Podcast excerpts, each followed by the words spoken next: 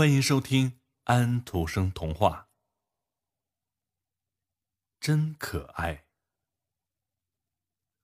雕塑家阿弗列，你肯定认识他。他获得了金质奖章，从意大利回国了。他到西兰岛的一个小城做访问，大家都知道他是谁。有一位富豪为他举行了宴会，雕塑家。说这说那，所有的人听得津津有味。人群中有一位上了年纪的寡妇。罗马是一座漂亮的城市，不少外国人都到那儿去。我多么想看一看罗马呀！他说道。给我们说说罗马，但进入罗马市能看到什么？一时讲不清楚，雕塑家说道：“有一个很大的广场，广场中央是奥布利斯克尖顶方塔，它有四千年的历史。”一个风琴演奏家，寡妇尖叫起来，她从来没听说过尖顶方塔。雕塑家忍不住要笑。这时，他看到了紧挨着寡妇有一双海水那样蓝的眼睛在看他。她是寡妇的女儿，话不多。教皇的家庭不小吧？寡妇问。小伙子所答非所问。不，教皇不是大望族出身。你没听懂，寡妇说：“我是问他有没有妻子儿女。教皇是不可以成亲的。”呃，我不喜欢这样，寡妇说。他没再多问。阿弗列先生讲着意大利的盛景。啊，意大利！有些客人在感叹。去旅游。其他人在悄悄耳语：“真可爱啊，真可爱。”对我要是中了五万马克的大奖，这位妈妈说：“我们就去旅行。”阿弗列先生，您做导游，再约上一两位好朋友结伴同行。女儿轻叹了一口气，这年轻人。觉得这叹息里有很多的内容，那双蓝眼睛这一晚向他显示了丰富的内心宝藏，比得上罗马一切盛景。在宴会结束告辞时，他的神魂被那位小姐勾走了。寡妇的家是雕塑家阿弗烈拜访的最多的家。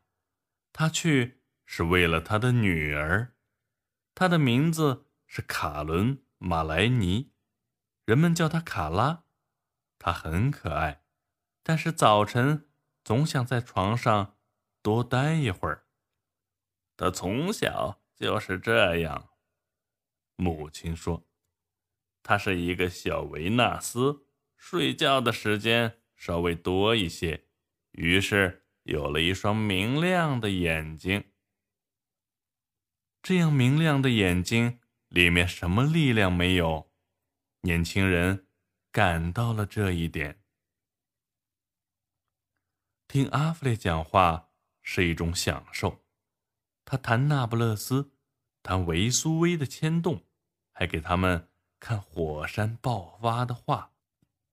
阿弗雷先生对妈妈的尊敬不久。就失去了热情。不过，在卡拉的眼下，他很快明白，他的母亲是没有色彩意识的，但他有卡拉。阿弗列和卡拉订婚了，订了婚的情人很幸福，岳母也乐不可支。卡拉没有讲什么，不过他的每个动作都很可爱。非常可爱。阿弗列为卡拉和岳母塑了胸像，向他们展示创造万物的自然之美，阐明了有生命的事物比死的事物重要，植物高于矿物，动物高于植物，人高于动物，精神和美可以通过形式展示出来。卡拉静静地坐着，微微地晃着头，品味他所表达的意思，而他却紧跟着美丽卡拉的体态、卡拉的眼神、卡拉的嘴角，甚至手指的动作都流露出美丽。阿弗列讲出了这些，他很明白这些。他只谈卡拉，只想着卡拉，卡拉也这样讲。讲的很多。他们结婚了。婚后的第二天，这对年轻人去了哥本哈根，他们要在那里住。岳母也跟着去了，以便去把家管起来。他们三人全住在一起。阿弗列的处境像一位主教坐在鹅圈里。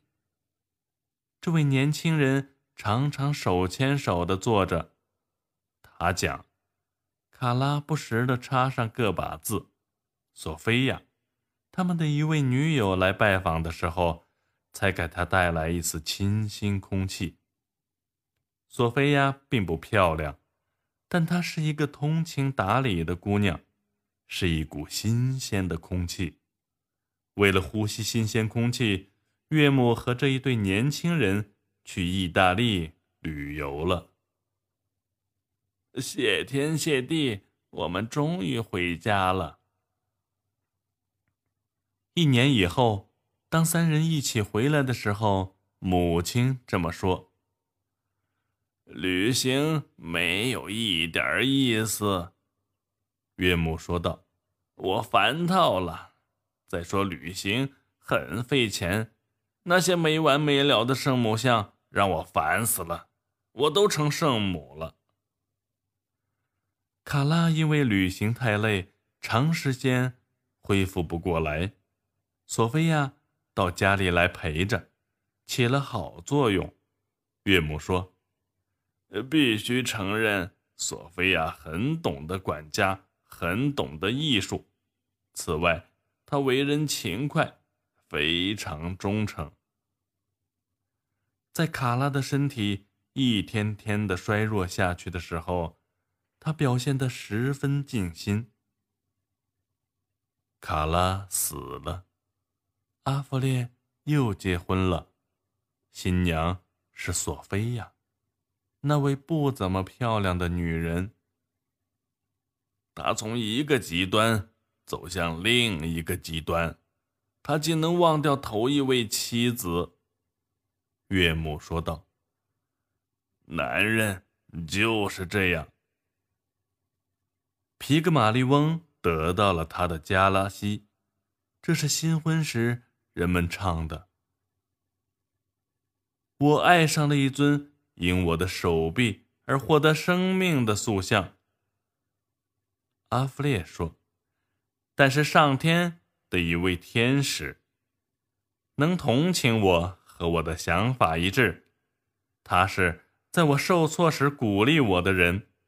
我现在才找到的索菲亚，并不光耀夺目，却是够好的了。